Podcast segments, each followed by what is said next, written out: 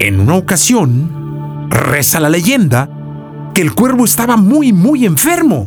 Junto a él, su madre, la señora Cuervo, lloraba y lloraba y lloraba hasta que voltea el cuervo muy mal y le dice, Madre mía, no llores por mí.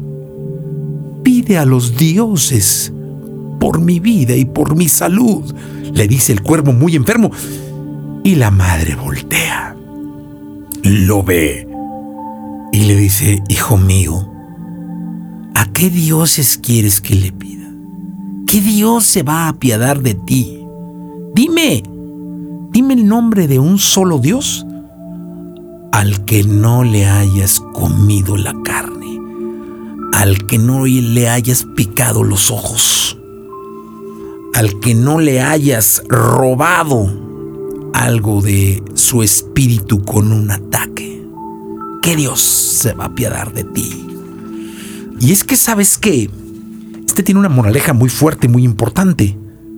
No hay que llenarse de enemigos, estos enemigos innecesarios. Andas por la vida con una energía del carajo hablando mal de todo mundo, refunfuñando de todo mundo, quejándote de todo mundo, poniendo en mal a todo mundo, ni siquiera de frente. ¿eh?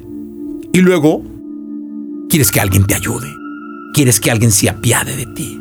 ¿Quién demonios se va a apiadar de un maldito cuervo carroñero?